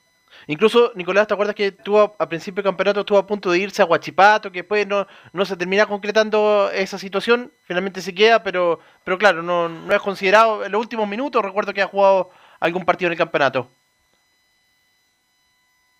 Sí, tuvo la posibilidad de irse, pero finalmente, me, eh, por lo mismo que no se dio Blandi, por, por el tema económico, que, que, otro equipo no estaba dispuesto a pagar lo que, le, lo que estaba recibiendo Valencia en Colo Colo, por esa razón básicamente siguió en el equipo Albo y como dijo Quintero, claro, le da la posibilidad de entrenar y todo, pero claro, por en, estos momentos hay jugadores que están ahora en estos momentos por sobre Leo Valencia. Mira, ayer eh, tuve la oportunidad de escuchar por Radio Continental, entrevistaron a Gustavo Quintero, lo entrevistaron por el partido de Argentina-Ecuador y como Quintero fue entrenador de Ecuador, bueno, dio sus impresiones respecto a Ecuador y del partido de Argentina, pero lo más importante es que le preguntaron por Blandi. Y en Argentina dijo lo mismo que acá, que no estaba en condiciones, que nunca estuvo y que esperaba lo mejor para él, pero, pero fuera Colo Colo. Así que, y además ayer nuevamente recordó la necesidad de contratar un 9. Así que eh, Quintero sigue con esa, Nicolás, de que ojalá llegue un, un 9 a Colo Colo.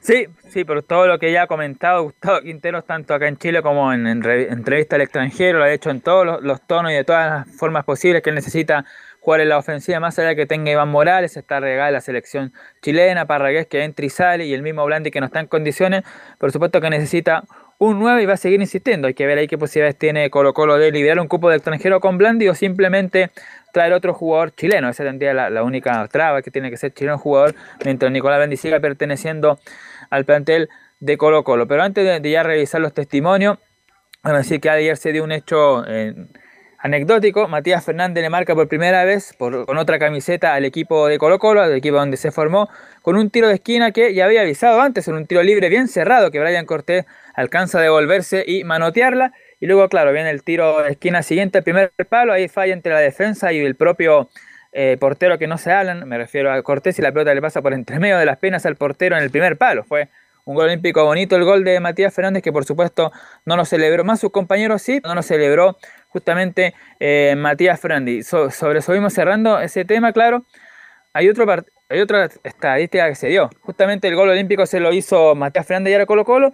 Y el último gol olímpico que le marcaron a Colo Colo fue justamente en La Serena, en el año 98, un gol de Luis Ceballos jugando frente a Colo Colo en el mismo estadio de La Portada, pero en el antiguo, así que desde el 98 que no le hacían un gol olímpico fue La Serena y nuevamente ayer fue La Serena a través de Matías Fernández. Así, el zurdo Luis Ceballos, Nicolás. Claro, justamente dos jugadores que pasaron por Colo Colo y también por La Serena, tanto Ceballos como el propio Matías Fernández. Ahora sí vamos con testimonios. El primero, el Colo Gil, que fue elegido, era que no, la figura del partido. Y la número uno del Colo Gil dice, creo que hicimos un gran partido. Creo que hicimos un gran partido, pese a que mucho tiempo estuvimos sin, sin jugar. Era una prueba difícil, habíamos jugado contra ellos eh, por el campeonato, sabíamos que era un rival difícil y bueno, en el primer tiempo nos encontramos con ese gol, hicimos una buena jugada y después ellos eh, nos igualaron con una pelota parada, sabíamos que, que, Fernández tiene muy, mucha característica de eso, que patea bien y, bueno, después en el transcurso del partido creo que estuvimos bien la pelota, creamos situaciones, pateamos al arco, creo que somos justos ganadores, ¿no? Ahí estaba entonces la impresión del Colo Gil. Justamente lo que dijo él fue lo que pasó. La única eh, zozobra que pasó Colo Colo fue las pelotas detenidas, ese tiro libre de Matías que estuvo a punto, y después vino el córner y de ahí prácticamente, claro, Serena prácticamente no inquietó al portero Brian Cortés y de hecho Colo Colo tuvo dos o tres, incluso un palo por ahí la última jugada que pudo haber aumentado el marcador. Y otra del Colo Gil, lo que hablábamos, su función de número 10, si se le acomoda esta nueva función, lo explica el Colo. Es una función nueva para mí, pero yo creo que cuando más va pasando el tiempo uno tiene que ser más completo, ¿no? Si quiere tener objetivos personales cada vez se tiene que mejorar y, y potenciarse más. Entonces creo que con la ayuda de los compañeros es una posición que por ahí estoy más cerca del arco, entonces puedo por ahí asistir un poco más y siempre y cuando tengamos este equipo, ¿no? Este equipo que siempre presiona, que siempre estamos bien parados, estamos ordenados, entonces hace todo mucho más fácil, ¿no? Bueno, ahí están entonces las impresiones de Leonardo El Colo Gil justamente sobre el partido y su función. Que claro, hay que ver, pues hay que ver si el día domingo en el Campeonato Nacional el técnico Gustavo Quintero mantiene al Colo Gil como un volante creativo más, más ofensivo o, o vuelve el Colo Gil a la posición de volante mixto acompañando a César Fuentes. Pero por lo menos ayer ese trío de medio campo con César Fuentes, Brian Soto y el propio eh, Leonardo Gil eh, terminó siendo muy beneficioso para el equipo de Colo Colo. Y lo otro, bueno, lo otro destacado que, y lo dicen, lo, lo hinchan, medio broma, medio en serio, eh, Iván Morales marcó un gol por primera vez que no fue de penal, claro, fue una buena jugada en una, a los tres minutos, comenzando el partido, un buena magia que le hace a defensores eh, de la Serena y remata cruzado, así que no solo de penal, un buen gol que hizo el 18 Iván Morales. Y ahora sí, ya pasamos a escuchar justamente al técnico Gustavo Quinteros, que justamente también habla de la posición del, del delantero, si lo vuelve a referir. Pero la primera que vamos a escuchar sobre el análisis, y dice Gustavo Quinteros, en general él jugó bien. En general, el equipo jugó bien, estuvo el- al principio, al comienzo del partido, lo vi muy bien al equipo, jugando en campo rival, convirtiendo, eh, con pos- más posibilidades de peligro. Después del gol de ellos se, se emparejó el partido, eh, no pudimos a lo mejor seguir eh, dominando como al principio y después el comienzo del segundo tiempo me gustó también mucho, mucho porque tuvimos más juego ofensivo, más pases hacia adelante, bueno, hicimos los goles y después eh, hicimos ahí cambio de nuevo de sistema donde estuvimos más organizados defensivamente, con más tenencia y bueno, eh, yo creo que se cumplió el objetivo que era jugar bien, conseguir los tres puntos y hacer jugar a, lo- a los chicos.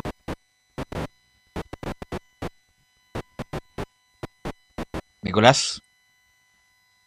Claro, ahí está entonces la, la palabra de Gustavo Quintero sobre el análisis del partido y también lo, lo que tuvo que hacer con los jugadores, con la era del sub-20, por supuesto, que para Gustavo Quintero ha sido importante. Hay que recordar que, bueno, por necesidad el año pasado hizo debutar a Jason Rojas, lo mismo que a Gutiérrez año por las lesiones que tuvo la zona defensiva y por la tardanza en la llegada de los defensores, pero por supuesto ahí destaca Quintero que el equipo juega mejor y por supuesto está conforme. Además, es la primera vez desde que está Quinteros en la banca de Colo Colo que el equipo eh, blanco consigue tres triunfos seguidos. Fueron los dos partidos del Campeonato Nacional ante Chipato y la propia Serena en el torneo nacional y el triunfo de ayer por 3 a 1 y además, eh, bueno, después que le hiciera tres goles a la, a la Unión cuando perdió 5-3, hace rato tampoco que hacía tres goles el equipo de Colo Colo y marcó tres en la jornada de ayer frente a la Serena, así que es una llave que está bien encaminada, pero por supuesto, como ha pasado en el fútbol en toda la historia, no está para nada cerrada. De hecho, bueno, la Serena puede complicar a Colo Colo el partido del, Se lo, día digo, domingo. se lo digo, Nicolás, está cerrada la llave, no se preocupe, está cerrada la llave.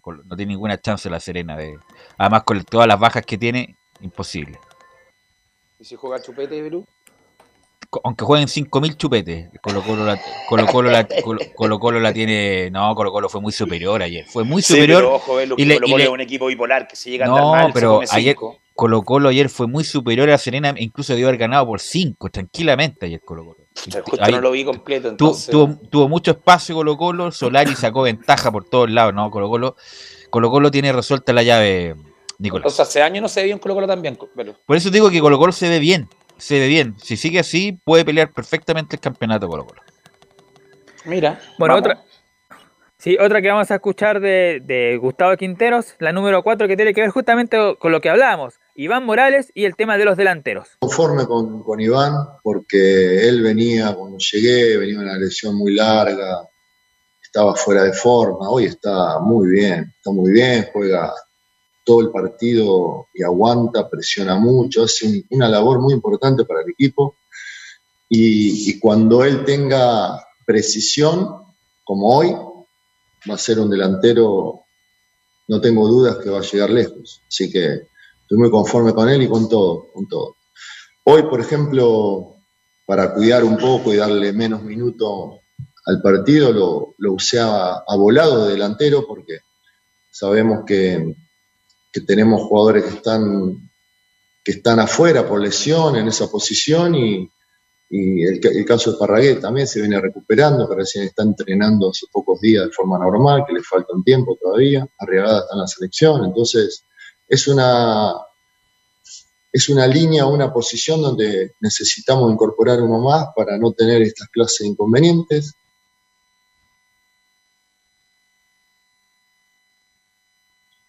Así ¿Algo más, está, Nicolás? pues, Ahí, habló justamente Gustavo Quintero sobre el tema de, justamente, claro, de la del partido de Iván Morales y todo lo que tiene que ver con el partido de ayer sobre el 9. Sí, vamos a escuchar una última de Milán Amor, que habló hoy día en el Estadio Monumental, que claro, está, había hablado hace poco, por eso no la teníamos, pero ya justamente vamos a ir con una por lo menos del, del defensor colocolino, que en cierta forma, claro, iba firmando la, la defensa de Colo Colo. De hecho, bueno, Guachipato que no le hizo gol, La Serena no le hizo gol, ayer le hizo uno, que fue de pelota detenida, porque ya dijimos el error que cometió el portero Brian Cortés, pero en general la dupla de amor con Saldivia, y ayer en el caso de eh, Falcón lo hizo de buena manera, así que vamos a escuchar uno de Emiliano Amor en la jornada de hoy que dice esta, vamos a ir eh, con la de Emiliano Amor, claro, con la número uno que tiene que ver con, con Maxi Falcón, me sentí muy bien. Eh, la verdad que con Maxi me sentí muy bien. Los cuatro centrales que estamos, eh, cualquiera puede jugar. Eh, eso ya el técnico lo dijo una vez.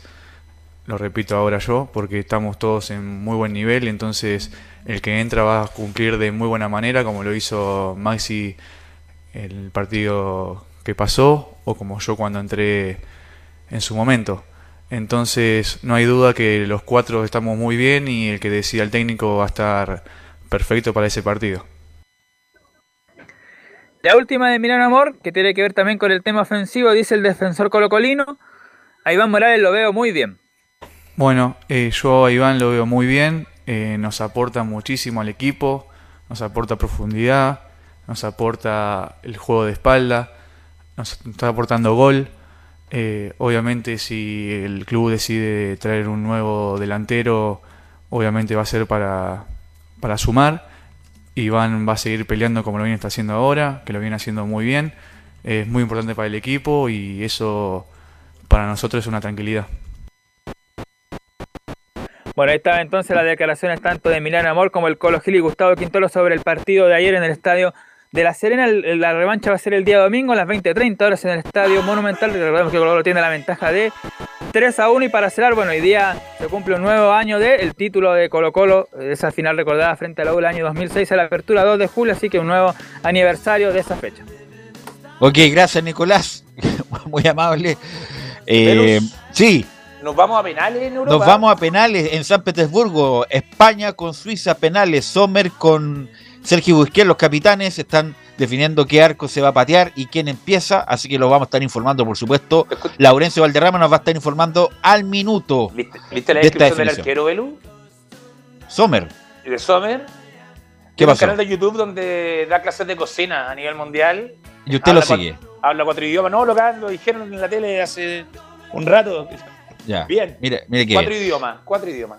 Bueno, y ayer el que no habló ni siquiera el idioma del fútbol fue la U ayer. Y eso nos va a informar Felipe Holguín, que estuvo ayer en Rancagua. Felipe Holguín. ¿Qué tal, Velus? Gusto en saludarte nuevamente y a todos los oyentes de Estadio Portales. Claro, eh, como lo anunciaba en titulares, la Universidad de Chile eh, los primeros minutos mostró un fútbol vistoso que no se le había visto. Después fue decayendo al pasar eh, el partido. Yo creo que el frío también le pasó la cuenta. Y algunos cambios también que fueron cambiando el esquema. Por ejemplo, que salió lesionado Osvaldo el Rocky González, entró Casanova de Medrodel. Después eh, ingresó también eh, por el lesionado el cachorro Jonathan Andía, un juvenil también, el número 35, recuerdo bien, eh, Orellana. Eh, pero la Universidad de Chile se puso después, eh, eh, empató el encuentro ante un Arturo Fernández Vidal que se jugó con bastante personalidad. Me gustó mucho el, el, el fútbol que mostró este equipo con un Kevin Harbottle bastante movedizo. Lo que hizo Arturo Sangüesa y también el segundo tiempo lo, lo que también mostró este equipo con personalidad. Sí, ¿no? Y, y, y quiero, Giovanni, tus palabras respecto de lo de Fernández Vial, que bueno, después vamos a hablar de la U, pero con lo que tiene Fernández Vial hizo un buen partido. Sí, lo comentamos anoche, lo comentamos anoche. Creo que fue una, una grata sorpresa ver a Vial en cancha. Un equipo atractivo con, bueno, con un Arturo Sangüesa que maneja los tiempos, sumando la experiencia de un par de jugadores más como Kevin Harbottle, más lo- la juventud y las ganas que tienen. Creo que se puede hacer un lindo torneo y ojalá que pase luego para ellos este mes, porque en agosto ya tienen, tienen considerado traer tres o cuatro refuerzos más eh, de un poco más de nombre. Oye, estamos en, la, en San Petersburgo, ¿ah? primer penal lo pierde, lo pierde Sergio Busquets, que había dejado totalmente tirado al arquero, pero bueno, así es el fútbol y va Suiza para la ventaja. Felipe Holguín en el informe de la U. Claro, y al respecto de lo que es el partido de la Universidad de Chile, hubieron declaraciones, por supuesto, post partido. Escuchemos las primeras declaraciones de Esteban El Huevo Balance- Valencia, bien digo, donde dice, fue un partido muy disputado y analiza el partido ante Arturo Fernández Vial. Sí, sí, bueno, fue un partido muy disputado. Nosotros hemos tenido muy claro a, lo que iba a jugar el rival. Y, bueno, no, no, no, no- nos faltó esa, un poco esa conexión desde el punto de vista de- del juego, de lo que nosotros queremos un poco manejar la pelota, el protagonizar. Eh, y agregado a que el rival también se encontró con un, gol a, balón parado y, que bueno, ahí tuvimos que hacer un esfuerzo, no digo doble, pero sí un poco ir a buscar mucho más en esa, en esa, en esa situación de querer revertir esa situación.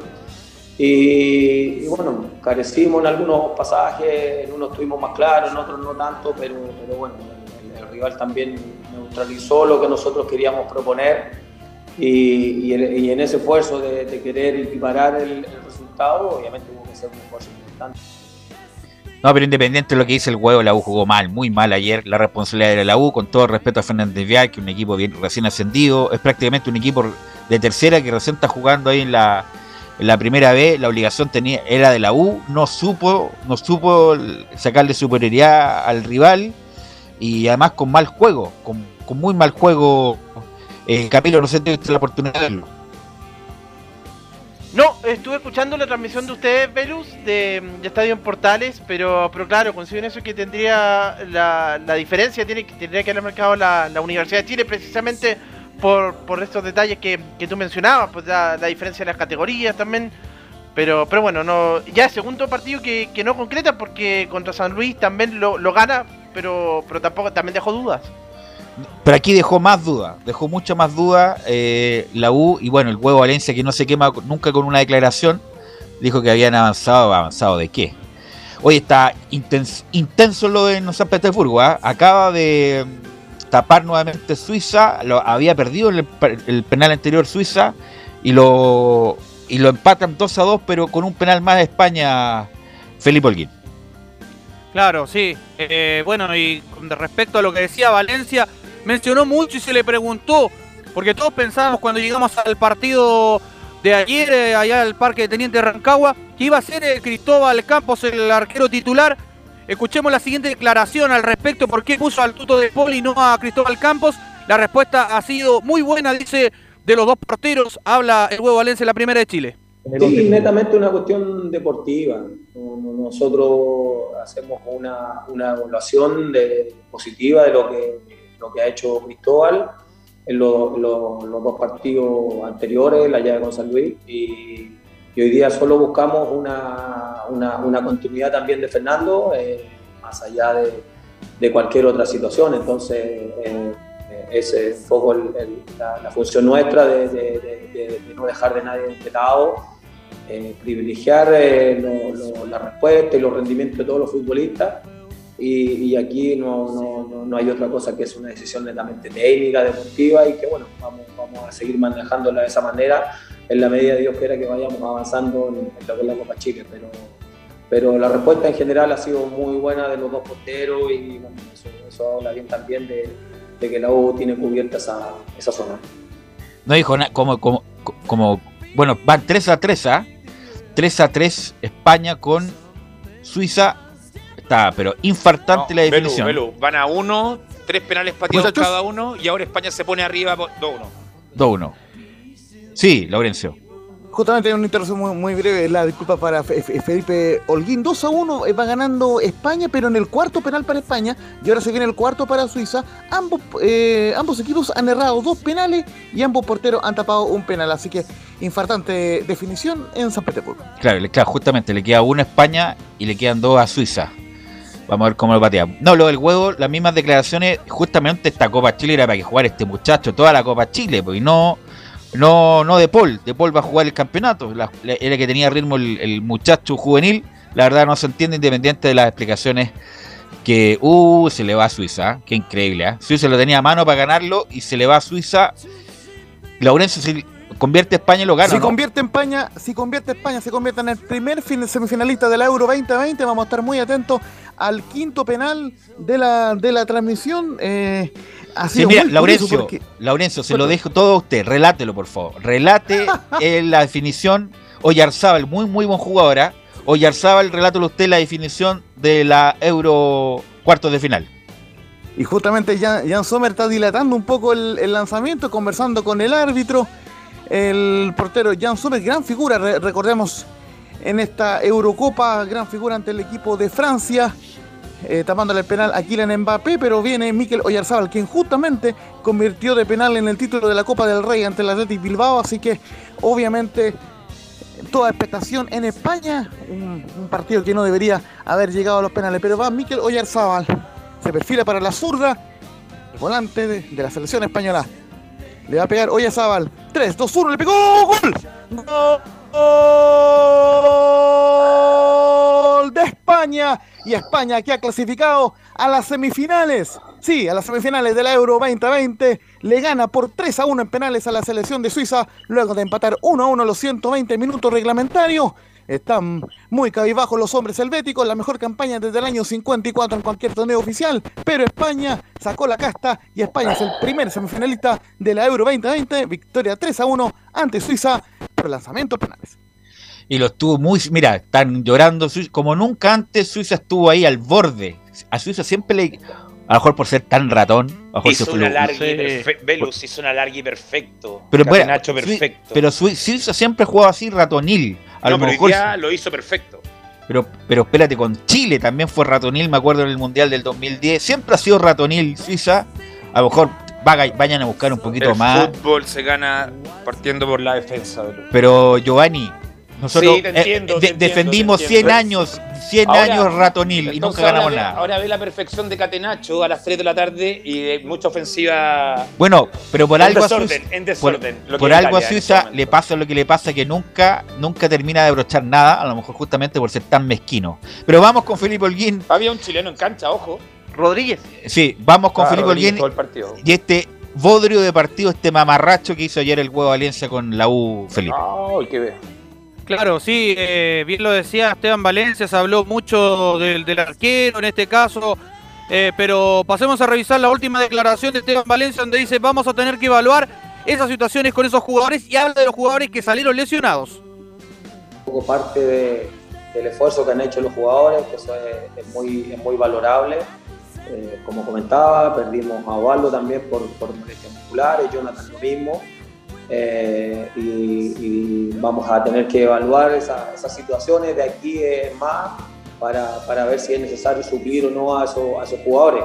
Ya, más, sabiendo algunas otras dificultades también que hemos tenido en algunas en algunas posiciones, sobre todo con el tema de perfil. Ya, yo, yo sé que es importante esa situación, pero, pero bueno, encontraremos estos dos o tres días, como comentaba igual, que, que, bueno, habrá que ver cómo terminó el resto también del, del equipo. Se ha hecho un esfuerzo, un desgaste importante por, por tratar de, de mantener el equipo lo más competitivo posible. Y además ta- también tiene el- lo más probable es eh, fuera Jonathan Andía, Felipe. Claro, son Jonathan Andía, Osvaldo González, eh, las dos bajas que tendría en este caso la Universidad de Chile y que estarían estudiando y analizando quiénes eh, podrían llegar para este partido del día domingo. Recordemos que juegan en Concepción, allá a eso de las 13 de la tarde, en el Ester Roa Rebolledo. No, y un, y un- ¿Se sabe cuál es la lesión de Andía o aún no? un problema muscular, sí, Muscular, inmediatamente en el pasa, muslo posterior. Yo vi a Jonathan Andía entrenando con Cativara paralelo a lo que hacía con el plantel y parecía pretemporada, entonces la sobrecarga que se tiene que haber hecho, yo creo que poca comunicación a lo mejor entre el preparador Sí. físico personal y el cuerpo técnico de la Universidad de Chile. Porque Pero lo iba lo que- haciendo matándose. Yo pensé en una pretemporada me recordaba la del profe Gualo en Maitencillo. Maitencillo, justamente Arena, ¿te acuerdas? No, era una locura. Yo lo veía día a entrenar, lo veía día a día porque Cate es amigo mío, lo sigo en redes sociales. Mira, después vamos a contar esa anécdota de la- del primer día de pretemporada, Arena como 50 minutos uno terminaba muerto, muerto. Y el punto era no, y el punto era no salir último porque el que salía último El le daban tiraba al agua, le iba tirando le dan todas las peticiones, bueno, todas las penitencias, perdón. Bueno, el, un, una, una, un paréntesis con Luján, ayer jugó horrible Luján y ayer jugó muy mal Luján y la verdad, eh, mira, Dale un mérito a Vial. sí, no, no, no, pero, pero Luján fue muy, muy, por supuesto que Sí, lo del mérito bajo, por correr, por- pero Luján teniendo compañeros al lado jugó muy mal, así como si estuviera jugando una pichanga de barrio y estuvo bien que lo sacara eh, el huevo, incluso lo debió haber sacado antes. Pero bueno, eh, espero que la U mejore, porque insisto, son, no, no son rivales que van a jugar con la U el campeonato, son rivales que están en otra división, Felipe Olguín. Claro, es un rival que en los papeles se veía que era accesible, por no decirlo, y no faltarle respeto al equipo de Concepción, allá Arturo Fernández Vial, de la octava, eh, pero creo que en este caso uno que mostró eh, un buen partido y estuvo ahí, Franco Lobos, hombre que no había jugado y no había tenido tantos minutos con Rafael Dudamel. De hecho, me acuerdo que estuvo con Hernán Caputo y él lo hizo jugar un tiempo, pero con Unión La Calera, que recuerdo que fue ahí cuando se lesionó este jugador, si no mal recuerdo. Sí, eh, no, pero muy mal la U, mal en cuanto al armado, en cuanto a la inventiva, si no es por la Ribey, ¿qué sería de la U si no fuera por la Ribey ya? ¿Y quién bueno, para terminar, eh, Felipe, ¿qué es lo de Ángelo Enrique? ¿Se confirma o no se confirma su salida de la U? Está 100% confirmado que se iría al Fortaleza de donde está ahí Boivoda. Y el, el- el- lo que sí, lo que no se ha dicho mucho es el, eh, el monto de, de lo que sería el valor más o menos del pase de Ángelo Enríquez a- al equipo brasileño, que se está armando muy bien y de hecho tiene entre una u otras figuras argentinas ahí en el equipo de Fortaleza. Bueno, mañana va el equipo, el, el domingo va el equipo viajero, ¿no? ¿Viajan el domingo temprano, Felipe? Así es, sí, viajamos, nos vamos el, el- sábado en la noche. ¿Y Eh, cuántos viajamos- eh, vamos tres, si es que no me equivoco. ¿Y cuántos, a- ¿Y cuántos vuelven? Vuelven dos. Yo ah, me quedo allá. se queda allá, ah, perfecto. usted es de la Sí, zona. sí. Ah, ya, No, perfecto. no, muy- eh, claro, yo sí, por no decir otra cosa, sí estoy, me quedo Ah, allá. pero- ¿O por qué? Porque va a haber a Velu, algún- Velu, sigamos Dime. con el programa. No la pelea. No, No, No, pero- está bien, pues el amor, el amor es el amor, pues Felipe, está muy bien, está muy bien, Sí, está muy- me, no. me- me parece perfecto. Bueno, zona, eh, bueno, obviamente que no hay posibilidad de equipo porque debe, haber- debe estar craneando el huevo Alianza alguna posibilidad de equipo, ¿no? Claro, por las bajas que tuvo, yo creo que van a haber variantes. Yo creo que va a ingresar Casanova en una de esas y posiblemente ahí juegue con Cachila Arias en el, en el fondo. Pero por el costado izquierdo es donde le complica porque no tiene ni a Marcelo Morales en este caso, que también está Andía, resentido. claro. Andía que también está, aqueja mal- malestares y, y bueno, Tomás Rodríguez que ese es uno de los que está cortado, al igual que Cañete que tampoco se ha visto mucho, no sé si lo van a llamar. Podría jugar José Castro, ah, el hombre que no sé por qué juega El Pepe. Castro, sí. Él juega, juega, juega bastante bien. Bueno, Felipe, muy amable, nos escuchamos el domingo entonces, desde Conce, desde la, es. la Esterroa, que esté muy bien, ¿ah? Muy bien. Velu se me había olvidado que estaba Rodríguez. Tomás Rodríguez, increíble, ¿ah? No sé cómo llegó la U. Bueno, y vamos a con Paul McCartney, la interpretación de rock, dicen, de las más de las mejores de todos los tiempos, o Darling, con Paul McCartney de fondo, por supuesto. Y vamos a ir con Luis Felipe Castañeda y las novedades de la Católica. Incluso hubo una foto ayer ¿ah? de los muchachos de la Católica en la selección. Aunque sale Pulgar, que se formó en Antofagasta, sale este muchacho Pinares, que se formó en Colo Colo, y otro más me parece. Pero en general los que adhieren a la Católica, Luis Felipe, y también con una vista a Everton de Viña del Mar, Luis Felipe Castañeda. Muy buenas tardes, Velus, ¿cómo estás? Y un saludo a toda la gente que nos escucha en Estadio Porteles. Claro, ahí está el, clan cruzado en representando a la Católica de la selección. Muchos jugadores que se encariñan con el club que no son canteranos, como lo decías tú, lo, lo de César Pinares, por ejemplo, lo de Eric Pulgar, que también forma parte de todos estos grupos comandados por Gary Medel, ¿no? que es ahí el, líder de, de la colonia cruzada que tiene la selección chilena. Pero adentrándonos en la actualidad de Católica, eh, ha estado movida la jornada por varias cosas. Primero lo, decíamos los titulares, también tú, Velus, eh, que se, el Círculo de Periodistas Deportivos de Chile se refirió a la, a situación vivida por Gustavo Poyet con el periodista E ESPN en la conferencia de prensa y básicamente manifiesta su categórico rechazo a la respuesta que dio precisamente Gustavo Poyet frente a, Ricardo Shannon, que era el periodista de E ESPN que, claro, le reclamaba ahí por tener sus fuentes internas y dar el 11, el probable 11 de, de Católica. Y ojo, no se vaya a enojar Gustavo Poyet, pero también al término de este reporte vamos a dar el posible 11 también de, de mañana de la Universidad Católica, que jugará el día sábado a las 15 horas en San Carlos de Apoquindo el partido de vuelta, estos octavos de final frente a Everton. Fue 0 a 0 en la ida.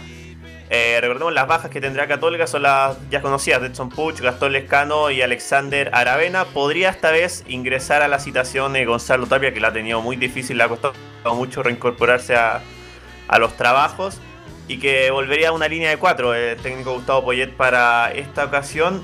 Pero lo que hizo noticia también en los últimos días ha sido el tema de los arqueros. Primero lo de Bernedo, que nuevamente eh, en el partido frente a Everton volvió a entrar en el segundo tiempo ya jugando su segundo partido, no entero, pero sus segundos minutos con la camiseta católica del arquero de 20 años. Y pudimos conversar con el jefe de departamentos de arqueros de la Universidad Católica, Iván Contreras, que también fue ex arquero en el fútbol profesional, que lleva más de 10 años trabajando en Católica. Y escuchemos la primera declaración que nos dio, principalmente destacando las cualidades de Vicente Bernedo, este joven arquero de la UC. Eh, el bicho tiene muchas cualidades, tiene muchas cualidades, es uno de los arqueros que, que tiene un biotipo distinto a lo que habíamos tenido por mucho tiempo en el club. Eh, por lo tanto, solamente ahora eh, va a tener que esperar eh, las posibilidades de poder desarrollar y mostrar lo que, lo que juega. Si no es en la católica, va a salir a préstamo, va a jugar afuera, pero opciones de jugar él va a tener. Él va a tener porque es un arquero muy completo, lee muy bien el juego. Entonces es lo que nosotros pudimos detectar en todos estos años que tra- llevamos trabajando con él en la formación. ¿Cuánto mide, ¿Cuánto mide Bernedo, Luis Felipe? Un metro ochenta y siete. Ah, ya, está bien, está bien. Si tiene, tiene porte de arquero por lo menos. Y además, lo que nos contaba Luis Felipe y lo demostró en el partido con Everton, tiene buena salida, ju- juega bien con los pies, lo demostró en una jugada ju- saliendo muy tranquilo, hizo que tenía al defensa, al delantero cerca de Everton, entonces por lo menos también ahí tiene otra ventaja. Sí, eh, bueno, lo decíamos, eh, Ariel Holland, que es un entrenador que le gustaba mucho que los arqueros jugaran con los pies, lo, lo tenía muy bien considerado a Berneo, si bien no alcanzó a debutar con, con el ahora entrenador de León, pero también lo, lo tenía muy bien visto. Y el propio Iván Contreras también nos comentaba en la entrevista que en Católica se trabaja muy bien el tema del juego de los pies y que Berneo también tiene una muy buena visión de juego, que está No, siempre muy técnica. metido. Así Ahora, que- Luis sí. Felipe, bueno, Toselli fue el último arquero, gran arquero, o sea, entre comillas, gran arquero que sacó la Católica con, o sea, de, de proyección. Sí, de hecho, el, el último arquero canterano que El ilusión anterior, católica fue, fue Christopher Toselli. Bueno, Toselli el anterior fue el Pato Toledo, estuvo también este muchacho que se comió 6-1 con Perú, con las cargotas, ¿te acuerdas? Que era, Alex ¿cómo se Varas. Alex Varas, que lamentablemente ese, ese partido le, Velus. le quemó la carrera. Así que es más. Cató- Católica previo a Toselli tu- no debutó, pero tuvo un arquero que era el Muro Navarrete, que lo quiso el Manchester United en un momento y no se lo vendieron. Bueno, pero Y después quedó chico y, no, y se arrepintieron de por vida. Bueno, pero no, pasó nada con él, digo, a- No, no pasó nada, eso el Pato Toledo. Pato, Pato Toledo formado en la Católica, eh, bueno, fue seleccionado, y Toselli, bueno, ojalá que este muchacho, ¿por qué no? tenga eh, mejor proyección que los nombrados anteriormente, el Luis Felipe. Sí, porque también han pasado otros como Marcelo Suárez o eh, Manotas Vargas, Miguel Vargas, que eran canteranos y terminaron buscando opciones en otro equipo porque, Alex Varas. claro, también, que, que les ha costado más y eso también lo destacaba Iván Contreras. Eh, también se refirió el jefe de departamento de arqueros de la Católica a la actualidad de principalmente de Matías Dituro, que es un arquero que llegó en 2018, está en su cuarto año en Católica y también destacó las cualidades del actual arquero de la UC.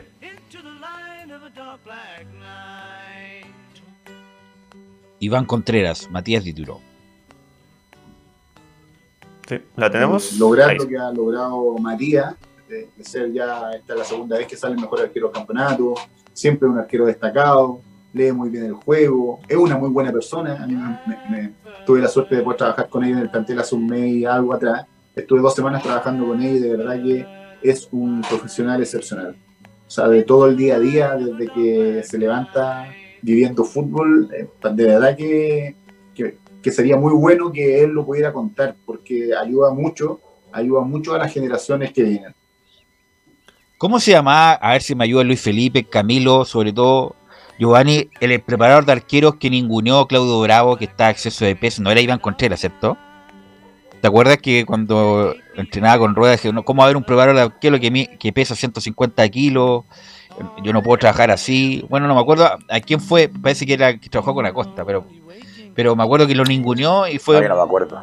Bueno, Iván pero- Contreras no era al menos, eso Ya. lo, lo sé, pero no, no recuerdo el ya, nombre. ya, perfecto, Luis Felipe.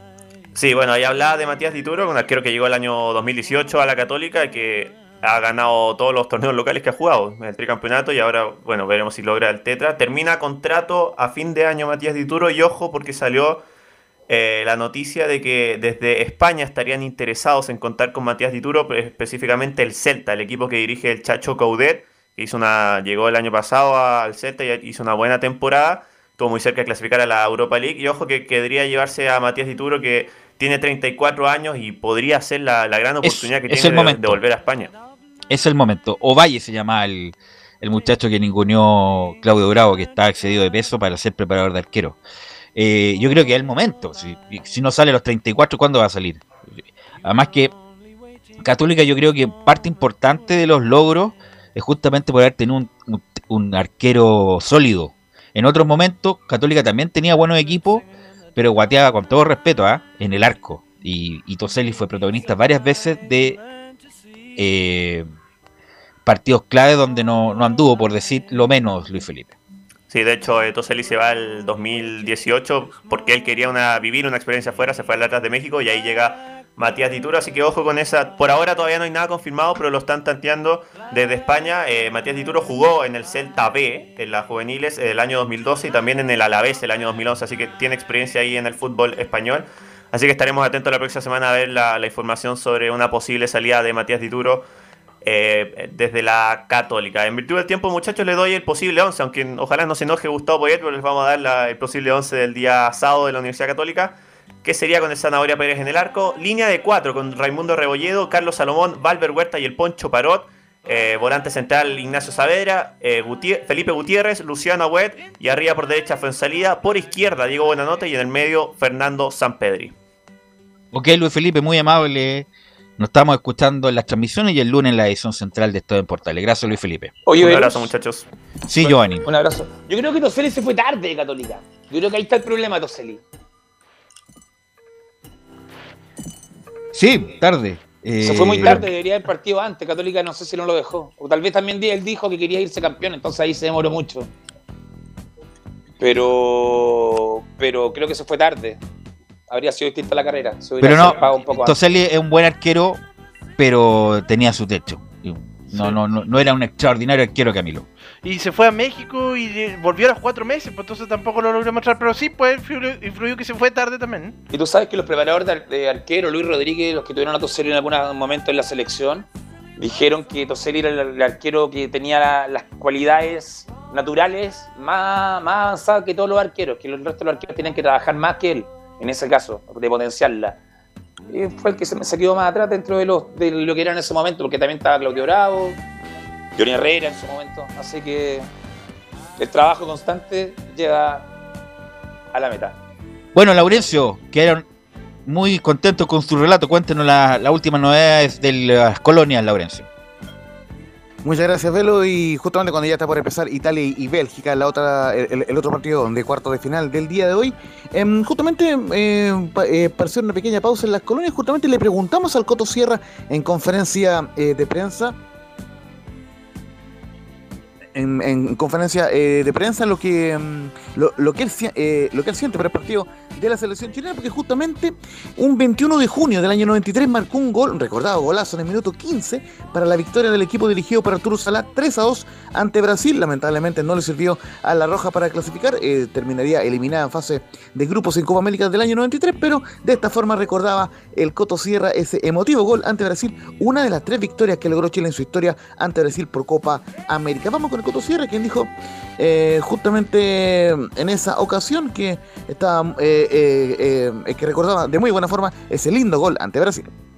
El recuerdo que tengo es un muy buen recuerdo porque fue, yo hice el primer gol ese día en el partido contra Brasil, nosotros veníamos de perder con Paraguay y, de alguna manera sabíamos que nuestras posibilidades pasaban por, por el partido con Brasil y luego el que terminaba con el grupo era con, con Perú. Y bueno, creo que hicimos un buen partido, lo ganamos muy bien, hicimos, tres goles me pareció a mí que, en definitiva fue un, muy buen partido y, y hacerle un gol a Brasil, como usted dice, no, es tan fácil y ganarle a Brasil en una Copa América o un torneo oficial tampoco es tan fácil, así que no, no, nos puso muy contentos eh, ese día. Lamentablemente, bueno, después con Perú pasó lo que pasó y quedamos fuera la, de la Copa. Y la segunda que vamos a escuchar del Coto Sierra, re- refiriéndose a la Roja, justamente opinando sobre el partido de hoy, dijo que es un partido complicado lógicamente, pero Chile tiene las armas para hacer un buen partido. Y como lo veo yo el partido del viernes, eh, me parece que es un partido complicado por, por la categoría del rival, por el nivel que viene exhibiendo en esta copa y, y por las posibilidades y las variantes que tiene, que tiene Brasil. Siempre es complicado. Pero bueno, mientras se, se pueda, ¿no es cierto? Y Chile tiene las armas como para, como para poder hacer un buen partido y, y hacerle daño a Brasil y poder, y poder pasar a la siguiente etapa. Esperamos que eso suceda y, y en definitiva Chile pueda seguir avanzando en esta Copa América. Muchachos. Sí, el Coto Sierra, gran jugador. Gran ju- yo creo que fue mejor jugador que entrenador. ¿eh? Eh, a pesar del que al Coto le ha ido bien. Fue campeón con Colo Colo, en- allá en Medio Oriente, todo lo demás, pero, pero uno pensaba que iba a tener como más éxito aún, pensando su, en su perfil. Pero no, gran jugador el Coto Sierra, talentoso como poco. eh, así que estuvo presente en ese- esa victoria, Laurencio, en Cuenca, con dos goles de Richard Zambrano y del Coto Sierra. Exactamente, eh, así que muy bien por el Coto Sierra, quien es en todo caso uno de los pocos técnicos que ha sido campeón ¿Aló? con Colo Colo y con la Unión Española, tanto como jugador como como técnico. No, así que muy importante lo del Coto Sierra. Eh, cierro mi informe muy brevemente con la programación de Copa Chile de ambos equipos de las colonias. Recordemos, Palestino juega este sábado a las 15 horas como visita ante Deporte Concepción, victoria 4-0 en la ida, así que tienen encaminada esa, esa llave el cuadro de Palestino, mientras que el Audax A ver si se Eh, que- si se motea Giovanni porque se está escuchando todo lo que va a hacer hoy día en la noche. ¿ah?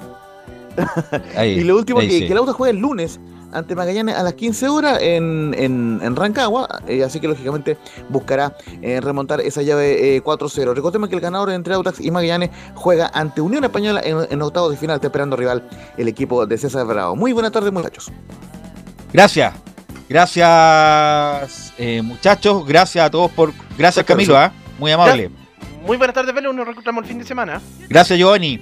Eh, bueno, Belu, buen fin de semana a todo el equipo y nos estamos, nos encontramos en las transmisiones. A ver si nos encontra- encontramos el domingo, Giovanni. Ah, Gracias, así, gracias, gracias, Leonardo Mora, por la puesta en el aire. Eh, que tengan muy buena tarde y nos encontramos el fin de semana desde las canchas.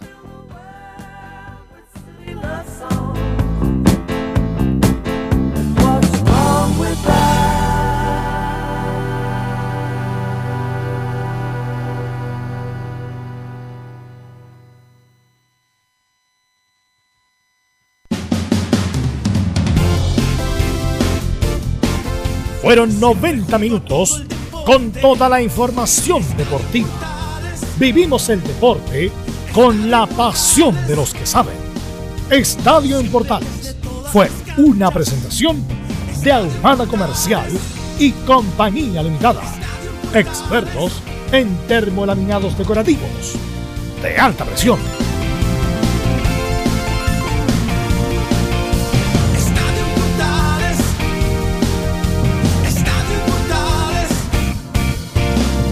Radio